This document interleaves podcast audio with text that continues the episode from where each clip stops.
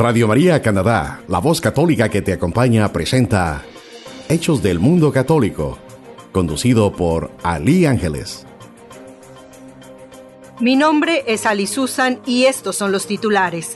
Tenemos los mensajes del viaje apostólico internacional del Papa Francisco a Marruecos, incluyendo la lectura del Evangelio Dominical que relata la parábola del Hijo Pródigo. Conoceremos la vida de Abby Johnson, quien trabajó para la industria del aborto, pero los latidos del corazón de un bebé durante uno de estos procedimientos la hicieron cambiar su vida.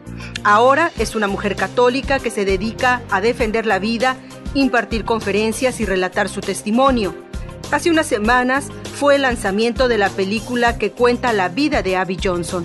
Esto a pesar de que fue censurada en varios medios de comunicación. Escucharemos el mensaje de la familia vicenciana de San Vicente de Paul para ayudar a la comunidad venezolana ante la dramática situación en aquel país. Les compartiremos algunos de los momentos que se vivieron en la oración mundial del Rosario por la Paz. Además, nuestra hermana Maricruz Guzmán, representante en la ciudad de Toronto de la Renovación Carismática Católica, tiene el reporte de la peregrinación de latinos que están visitando el santuario de la Virgen de Medjugorje y tuvieron la dicha de escuchar el mensaje que cada mes la Virgen da al mundo entero.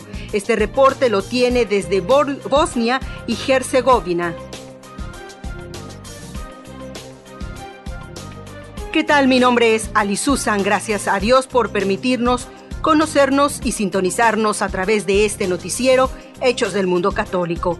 Un saludo a quienes nos escuchan a través de internet en la página www.radiomaria.ca o hay quienes ya descargaron la aplicación en sus teléfonos celulares con el nombre de Radio María Canadá o también quienes nos escuchan a través de su teléfono en casa a través del número 647 557 1011 y han elegido la opción número 4 para escucharnos en español. Estamos transmitiendo desde la estación radiofónica Radio María Canadá en el 1247 Lawrence Avenue West en la ciudad de Toronto.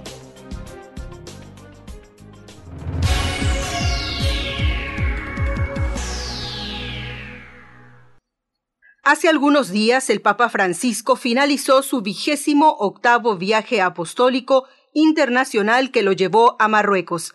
En el telegrama al rey Mohamed VI, el Santo Padre agradeció al rey, a la familia real, al gobierno y a la población por la afectuosa acogida y generosa hospitalidad. El Papa invocó bendiciones divinas sobre todos y aseguró sus oraciones por la paz y la prosperidad de Marruecos un viaje que el Santo Padre emprendió como servidor de esperanza, siguiendo los pasos de su santo predecesor Juan Pablo II, y como peregrino de la paz y de la fraternidad, como el mismo pontífice afirmó en el videomensaje enviado al pueblo marroquí, en el que señaló que Dios creó a los hombres y los ha puesto en el mundo para que vivan como hermanos, respetándose en su diversidad y ayudándose en las necesidades. El Papa también fue a tierra marroquí para encontrarse y animar en su camino a la pequeña comunidad de cristianos, solo 23 mil de 35 millones de personas en ese país. El Papa Francisco celebró la Santa Misa en el Centro Deportivo Príncipe Mulay Abdellah de Rabat, en la que participaron 500 jóvenes marroquíes. El Papa celebró la Eucaristía ante 10.000 personas de 60 nacionalidades diversas, animándolos en su homilía a no caer en la tentación de crear en el odio y la venganza como formas legítimas de brindar justicia de manera rápida y eficaz. Porque lo único que hacen, dijo, es matar el alma de nuestros pueblos, envenenar la esperanza de nuestros hijos, destruir y llevarse consigo todo lo que amamos. La última jornada del Santo Padre en la capital marroquí estuvo marcada con otros dos momentos. El primero, la visita privada al Centro Rural de Servicios Sociales de Témara, a 20 kilómetros del Rabat, administrado por tres hijas de la Caridad de San Vicente de Paul, en lengua española. Las Ribat, que en árabe significa hermanas de Dios, es el nombre con el que las religiosas son llamadas por la población con gran afecto y respeto. Ellas se ocupan de 150 niños entre 3 y 15 años, ofreciendo además ayuda psicológica para los más necesitados y cuidados médicos para los enfermos, en particular para los quemados. La segunda cita del Papa fue en el encuentro con el clero, las religiosas y religiosos y el Centro, Mundial de Iglesias en la Catedral de Rabat.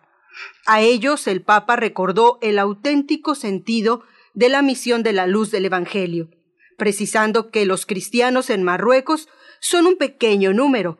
El Papa evidenció que la misión no está determinada particularmente por el número o la cantidad de espacios que ocupan, sino que está definida por la capacidad de generar y suscitar cambio, estupor y compasión, por el modo en el que se vive como discípulos del Señor.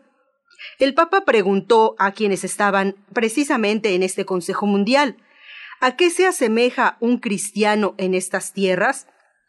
Y él mismo explicó, es similar a un poco de levadura que la Madre Iglesia quiere mezclar con una gran cantidad de harina hasta que toda la masa fermente. De hecho, Jesús no nos escogió y nos envió para que nos volvamos los más numerosos. Nos llamó para una misión. Nos puso en sociedad como esa pequeña cantidad de levadura, la levadura de las bienaventuranzas y el amor fraterno en la que como cristianos todos podemos encontrarnos para hacer presente su reino. El Santo Padre también habló con los migrantes, a quienes dijo que están en el centro del corazón de la Iglesia, y los niños son esa esperanza. El Papa visitó Cáritas de Rabat, donde invitó al mundo a garantizar la protección a lo largo de las rutas migratorias, a no dar cabida a los comerciantes de carne humana y a prevenir la discriminación. Estas fueron las palabras de agradecimiento del Papa Francisco. La conclusión de esta Eucaristía Deseo nuevamente bendecir al Señor que me ha permitido realizar este viaje para ser entre ustedes y con ustedes servidor de la esperanza. Agradezco a Su Majestad el Rey Mohamed VI su invitación.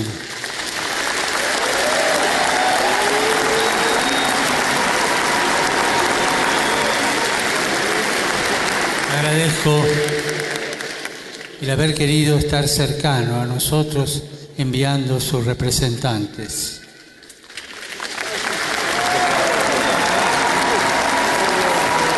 Agradezco a todas las autoridades y todas las personas que han colaborado para el buen desarrollo de este viaje. Gracias a mis hermanos en el episcopado los arzobispos de Rabat y Tánger.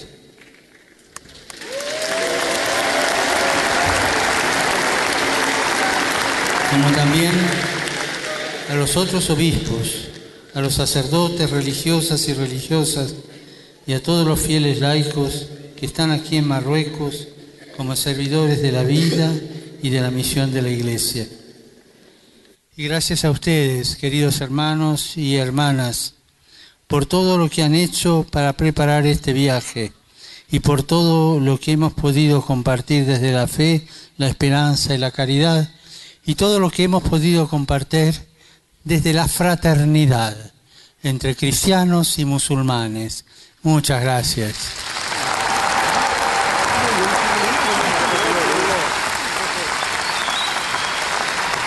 Con estos sentimientos de gratitud, deseo nuevamente animarlos a perseverar en el camino del diálogo entre cristianos y musulmanes y a colaborar también a que esa fraternidad se haga visible, se haga universal, pues tenemos su fuente en Dios.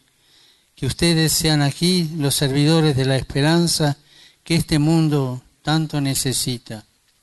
Y por favor, no se olviden de rezar por mí. Gracias.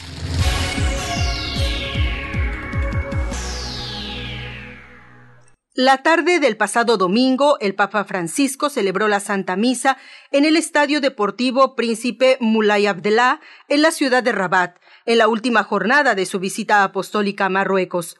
El color rosa predominó en la liturgia de este cuarto domingo de Cuaresma, indicando la relajación del rigor penitencial y la alegría que emana ante la proximidad de la Pascua. Profundizando sobre la lectura del Evangelio dominical que relata la parábola del Hijo Pródigo. En el umbral de esa casa parece manifestarse el misterio de nuestra humanidad. Por un lado estaba la fiesta por el Hijo encontrado y por otro un cierto sentimiento de traición e indignación por festejar su regreso. Por un lado, la hospitalidad para aquel que había experimentado la miseria y el dolor, que incluso había llegado a oler y a querer alimentarse con lo que comían los cerdos. Por otro lado, la irritación y la cólera por darle lugar a quien no era digno ni merecedor de tal abrazo. Así, una vez más, sale a la luz la tensión que se vive al interno de nuestros pueblos y comunidades, e incluso al interno de nosotros mismos. Una tensión que desde Caín y Abel nos habita y estamos invitados a mirar de frente. ¿Quién tiene derecho a permanecer entre nosotros? a tener un puesto en nuestras mesas y asambleas, en nuestras preocupaciones y ocupaciones, en nuestras plazas y ciudades? Parece continuar resonando esa pregunta fratricida. ¿Acaso yo soy el guardián de mi hermano? Y en el umbral de esa casa aparecen las divisiones y enfrentamientos, la agresividad y los conflictos que golpearán siempre las puertas de nuestros grandes deseos, de nuestras luchas por la fraternidad y para que cada persona pueda experimentar desde ya su condición y su dignidad de hijo. Pero a su vez, en el umbral de esa casa brillará con toda claridad, sin elucubraciones ni excusas que le quiten fuerza, el deseo del Padre, que todos sus hijos tomen parte de su alegría.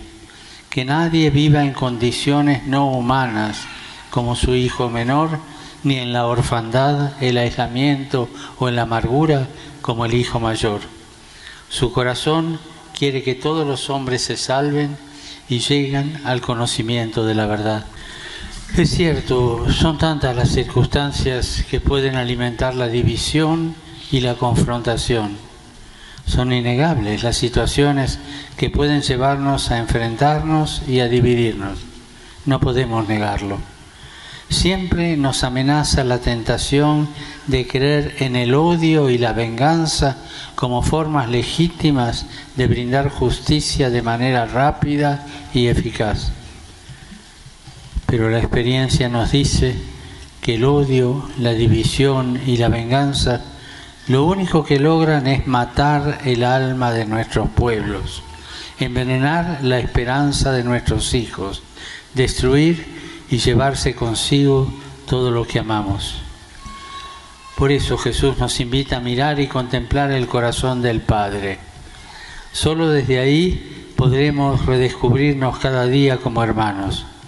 Solo desde ese horizonte amplio capaz de ayudarnos a trascender nuestros miopes, lógicas divisorias, seremos capaces de alcanzar una mirada que no pretenda clausurar ni claudicar nuestras diferencias, buscando quizás una unidad forzada o la marginación silenciosa.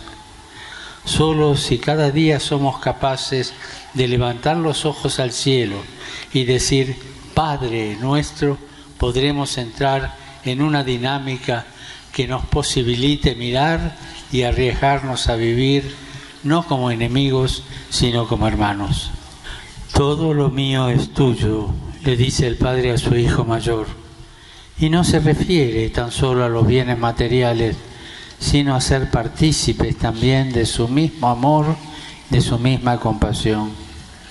Esa es la mayor herencia y riqueza del cristiano porque en vez de medirnos o clasificarnos por una condición moral, social, étnica o religiosa, podamos reconocer que existe otra condición que nadie podrá borrar ni aniquilar, ya que es puro regalo, la condición de hijos amados, de hijos esperados y celebrados por el Padre.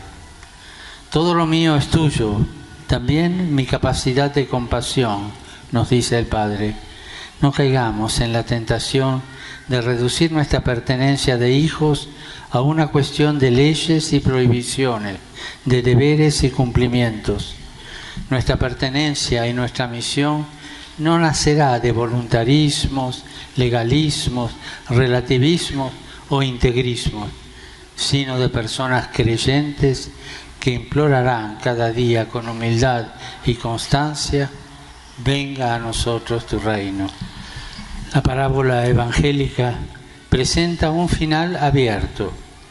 Vemos al Padre rogar a su Hijo mayor que entre a participar de la fiesta de la misericordia. El evangelista no dice nada sobre cuál fue la decisión que éste tomó. ¿Se habrá sumado a la fiesta? Podemos pensar que este final abierto está dirigido para cada comunidad para cada uno de nosotros, para que pueda escribirlo con su vida, con su mirada, con su actitud hacia los demás. El cristiano sabe que en la casa del Padre hay muchas moradas, solo quedan afuera aquellos que no quieren tomar parte de su alegría. Queridos hermanos y hermanas, quiero darles gracias por el modo en que dan testimonio del Evangelio de la Misericordia en estas tierras. Gracias por los esfuerzos realizados para que sus comunidades sean oasis de misericordia. Los animo y los aliento a seguir haciendo crecer la cultura de la misericordia, una cultura en la que ninguno mire al otro con indiferencia ni aparte la mirada cuando vea su sufrimiento. Sigan de cerca de los pequeños y de los pobres, de los que son rechazados, de los que son abandonados e ignorados. Sigan siendo signo del abrazo y del corazón del Padre. Y que el misericordioso y el clemente, como lo invocan tan a menudo, nuestros hermanos y hermanas musulmanes, los fortalezca y haga fecunda las obras de su amor.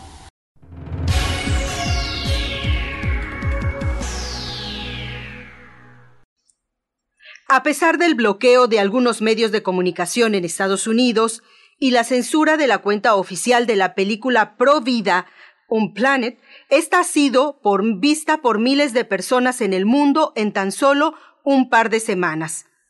Se trata de una historia de la vida real. El filme relata la vida de Abby Johnson, quien fue directora de una clínica en la multinacional abortista Planet, en Texas, Estados Unidos. Durante casi una década, Abby Johnson trabajó para la industria del aborto. Sin embargo, los latidos del corazón de un bebé durante uno de estos procedimientos en los que participó cuando ella era directora cambiaron su vida para siempre. Durante una entrevista, Abby dijo, los abortos se realizan a ciegas, por lo que el médico no ve lo que está sucediendo. Entonces, un día un médico quería implantar un sistema nuevo con ultrasonidos y me pidió que lo viera. Tenía que sujetar el aparato sobre el vientre de la madre. Y fue entonces cuando vi un bebé de trece semanas que luchaba por la vida mientras se le estaba abortando.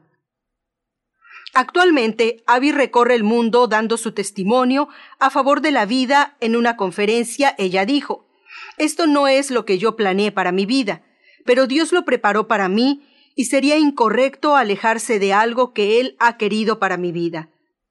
Johnson asegura que junto a su esposo ha crecido en su fe durante todo este año y se preparan para entrar en esta iglesia católica.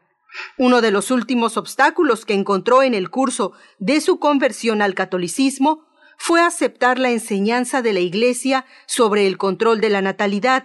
Sin embargo, comenzó a estudiar con mente abierta la teología del cuerpo escrita por su santidad Juan Pablo II, y fue entonces cuando emprendió la plenitud de la enseñanza de la Iglesia sobre la sexualidad.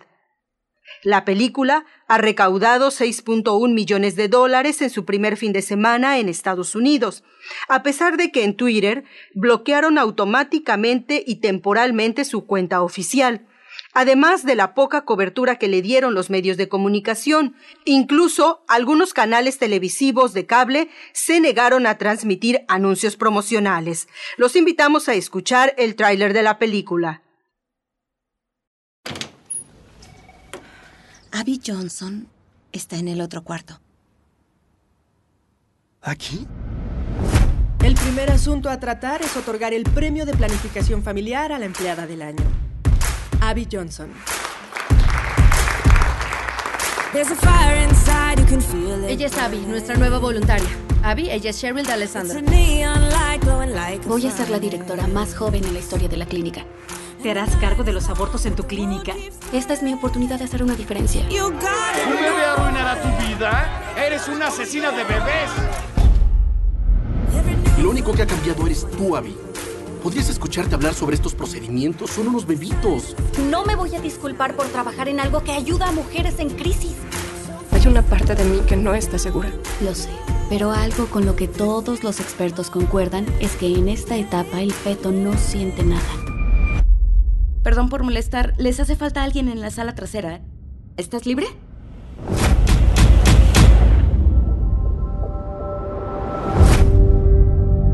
Pude ver y fue como si se retorciera y peleara por su vida. Señor, te encomendamos las almas de estos cientos de niños. Y Señor, rezamos para que termines con este pecado del aborto. Aprecio lo que hiciste por nosotros. No lo olvidaré. Fui cómplice de más de 22 mil abortos. ¿De qué manera voy a darle sentido a esto? ¿Un día difícil? Un día difícil.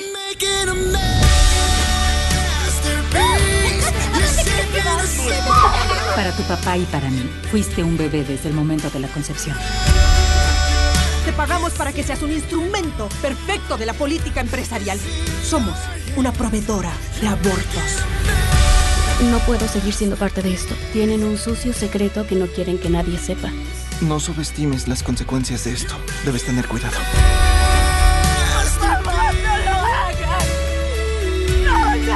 Te diré qué va a pasar si cruzas esa puerta. Felicidades. Te ganaste de enemigo a una de las organizaciones más poderosas del planeta.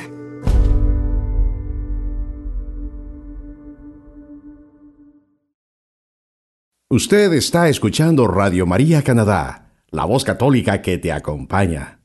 Continuamos con el programa Hechos del Mundo Católico, presentado por Ali Ángeles.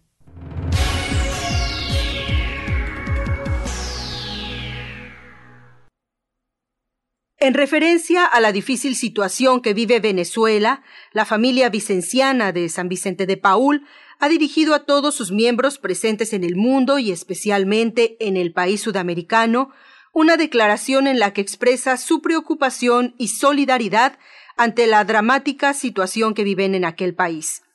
La declaración de la familia vicenciana relanza el llamamiento que el Papa Francisco hizo por una transformación del país sin derramamiento de sangre, que conduzca a una total reconciliación y sanación de los tejidos insanos de la sociedad, a la promoción de oportunidades de desarrollo integral y a la reactivación de los valores de paz y justicia. Esta es la invitación que hace la familia vicenciana. Venezuela está pasando por una situación de crisis humanitaria de extraordinarias dimensiones. El pueblo venezolano está sufriendo y no podemos quedar impasibles ante tanto dolor. Los miembros de la familia vincenciana, más de dos millones de cristianos que sirven a los pobres a ejemplo de San Vicente de Paul, les pedimos que se unan a nosotros y colaboren de todas las maneras posibles para conseguir que ningún venezolano pase hambre o necesidad. Por favor, ayúdenos a ayudarles.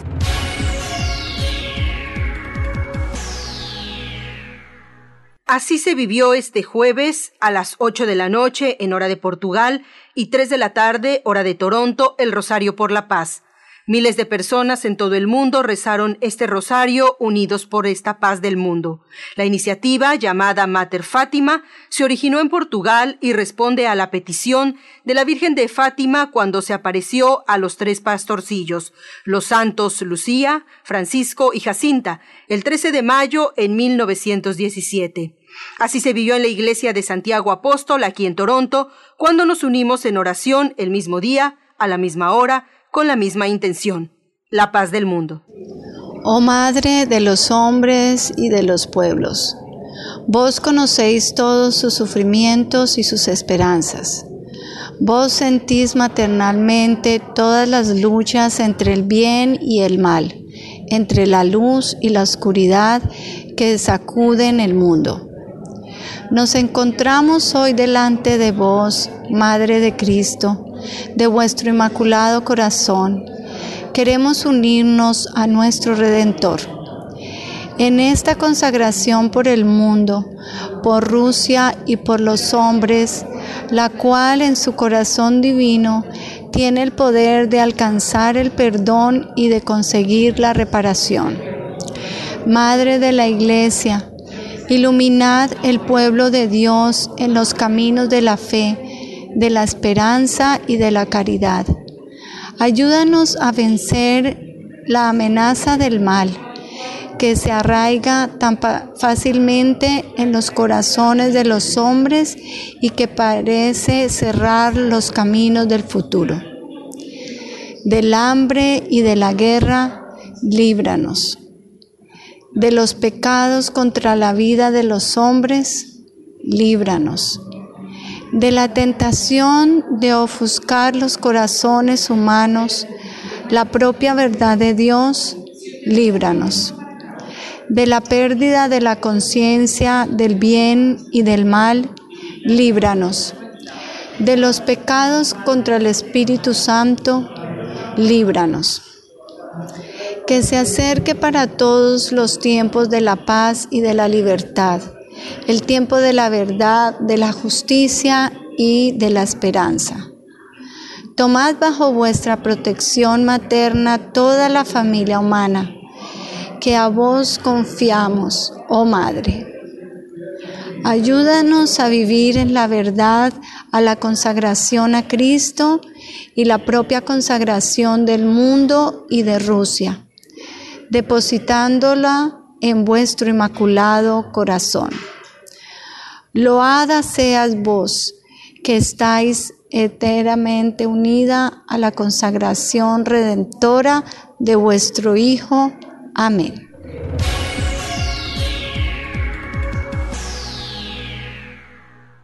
Hace unos días, un grupo de católicos latinos que residen en Toronto iniciaron su peregrinación al santuario de la Virgen de Medjugorje en el pueblo de la parte suroccidental de Bosnia-Herzegovina, situado a 25 kilómetros del sureste de Mostar y cerca de la frontera con Croacia.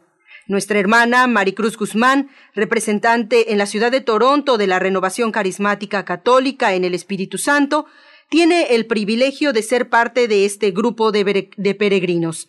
Maricruz, colaboradora también en este noticiario como corresponsal en distintos eventos, ahora lo hace desde Bosnia y Herzegovina. Un gusto escucharte, Mari. Adelante. Muchas gracias, Ali. Saludamos desde Bosnia-Herzegovina a todos nuestros hermanos de Radio María Canadá aquí en Hechos del Mundo Católico. Les saluda su hermana en Cristo, Maricruz, y quiero compartir con ustedes a través de este medio de comunicación la gran noticia de que estamos aquí, un grupo de peregrinos que nos hemos unido aquí en Bosnia, como se dice en croata, Herzegovina, y hemos venido en peregrinación para tener un encuentro de sanación interior con el padre Gustavo Hamud de la Argentina, Y el padre Diego González también reside en Argentina, pero él es colombiano, junto con el hermano seminarista Alan. Alrededor de 70 personas nos hemos unido de Argentina, personas de Canadá, personas de Estados Unidos y hemos tenido esta peregrinación que culmina el viernes y estamos en este proceso de sanación interior. Se nos han compartido eh, mensajes restauradores del alma, sanadores y sobre todo que nos ayudan a crecer en el amor a Jesús y también a nuestra Madre María. Nos encontramos en Meyugori y hemos tenido diferentes experiencias y hemos también podido participar de la aparición del día 2 de abril con nuestra hermana Mirjana Soldo. Los peregrinos hemos venido de distintas partes del mundo y alrededor de más de 10.000 personas entran cada mes aquí a Meyugori para ser bendecidos por la Madre Santísima. Nuestro retiro inició el 26 de marzo y estamos en estos 10 días de peregrinar. Algo muy bonito que hemos aprendido que cuando llegamos a Meyugori no somos turistas, somos peregrinos. Este es el principio de este proceso transformador porque en sí ha sido un proceso que ha transformado no solo mi vida, pero la vida de todos los peregrinos que estamos aquí. Nos estamos hospedando en la pensión de Mirjana Soldo, que es una de las videntes, y ella muy amablemente, muy humildemente, la verdad que hemos aprendido mucho de su testimonio eh, nos sirve la comida, nos atiende y comparte con nosotros las experiencias vividas como sierva de Dios, como vidente eh, que Dios le ha permitido. Algo muy bonito también que ella ha compartido es de que ella no es una persona diferente a nosotros. Eh, todos somos especiales para la Virgen. Ella lo es, pero también lo eres tú. Somos nosotros. No hay ninguna diferencia, sino que todos estamos llamados a recibir ese amor de María Santísima. Aquí en Meyugori se respira la paz, aquí en Meyugori se respira el amor, se respira un aire diferente. La verdad que estamos eh, llenando de un buen oxígeno nuestros pulmones, todo nuestro ser, para poder llevar a nuestra tierra canadiense este aire de amor, este aire de paz. Ayer que estuvimos en eh, presenciando, recibiendo, no como espectadores, pero en sí hombres y mujeres de fe, rezando el rosario, cantando en diferentes lenguas, croata, inglesa, española, italiano, portugués, chino, japonés. La verdad que era algo que no tenemos palabras para poder nosotros expresar lo que hemos recibido estos días el mensaje de la Virgen, la Reina de la Paz, porque así se presenta la Madre aquí en Medjugorje todos los dos de los meses. Es la promesa que ha hecho la Virgen. Todavía no hay en sí eh, la fecha cuando va a culminar estas apariciones, pero todavía, gracias a la providencia de Dios, se sigue apareciendo nuestra Madre de Meyugori en el Cerro Azul, en la Cruz Azul, donde está el cerro que se llama el Cerro Podobro. Entonces aquí en Bosnia-Herzegovina empezaron a llegar las multitudes de peregrinos y la iglesia que se llama Santiago Apóstol, que está en el medio de la ciudad, eh, quedó chica para recibir a los peregrinos que venían cantando, alabando a Dios, buscando la confesión, porque eso es una de las cosas que Mirjana nos dice, confiésense a seguido, confiésense constantemente. El mensaje de la Madre Santísima que le dio a Mirjana el 2 de abril aquí en Yugori fue el siguiente. Queridos hijos, como madre que conoce a sus hijos, sé que claman por mi hijo, sé que anhelan la verdad, la paz, lo que es puro y que no es engañoso. Por eso yo como madre me dirijo a ustedes por medio del amor de Dios y los invito a que orando con un corazón puro y abierto, puedan conocer por sí mismos a mi Hijo, su amor, su corazón misericordioso. Mi hijo veía la belleza en todas las cosas. Él busca el bien en todas las almas, incluso en lo pequeño y escondido, para perdonar el mal. Por eso, hijos míos, apóstoles de mi amor, los invito a adorarlo, a agradecerle continuamente y a ser dignos, porque Él les ha dicho palabras divinas, palabras de Dios, palabras que son para todos y para siempre. Por eso, hijos míos, vivan la alegría, la serenidad, la unidad y el amor mutuo. Eso es lo que ustedes necesitan en el mundo de hoy. Así serán apóstoles de mi amor. Así darán testimonio de mi Hijo de la manera correcta. Les doy las gracias. Y Mirjana terminó diciendo que la Virgen bendijo todos los artículos religiosos que habíamos llevado a la colina donde se encuentra la Cruz Azul y culminó diciendo, la Virgen bendijo a todos. Este fue un aire que se respiró, se sintió la presencia maternal, muchos llorábamos, muchos estábamos de rodillas, muchos pedíamos por todas las intenciones que se nos habían integrado, entregado y fue en sí un momento que no hay palabras para poder describir que la fe católica está prácticamente aquí viviéndose en todo, en todo su furor y sobre todo que es algo que transforma la vida, ver hombres, mujeres, niños, todo el mundo camina aquí con su rosario en la mano. Los autobuses, los taxis tienen cuadros de la Virgen, tienen sus rosarios. Los taxistas en los que están esperando que lleguen las personas a tomar su taxi están ahí parados rezando el rosario. Las emisoras de radio donde tú entras en una tienda, en los vehículos, todo es o la misa, el rosario, el rosario de la paz. Culmino con esto para Radio María Canadá. Tenemos el llamado a unirnos a orar por la paz. ¿Cuál es el rosario de la paz que ha perdido aquí la Virgen, la Reina de la Paz, la Gospa, como le dicen aquí a la Virgen María, la Gospa Maica, Madre Santa, Madre María? Es un credo, un Padre Nuestro, un Dios te salve María y un Gloria. Ese es el Rosario de la Paz repetido siete veces. Empezamos con el credo, seguimos un Padre Nuestro, un Ave María, un Gloria y lo repetimos siete veces, orando por la paz del mundo entero.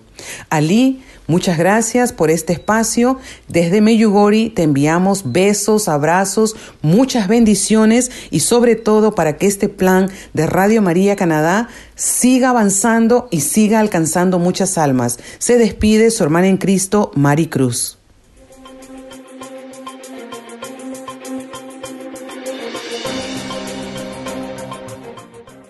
Los invitamos cada miércoles a la Santa Misa aquí en las instalaciones de la Capilla de Radio María Canadá. Estamos ubicados en el 1247 Lawrence Avenue West, en la ciudad de Toronto, todos los miércoles a las 11 de la mañana.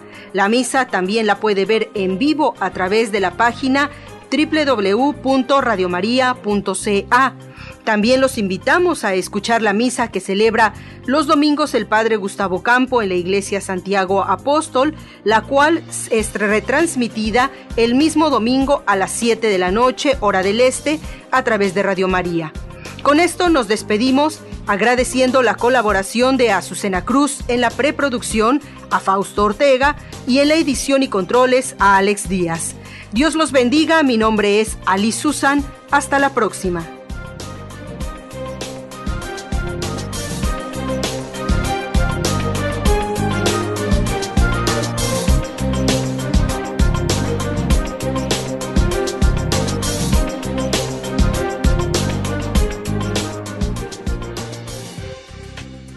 Usted escuchó Hechos del Mundo Católico, conducido por Ali Ángeles en Radio María Canadá, la voz católica que te acompaña.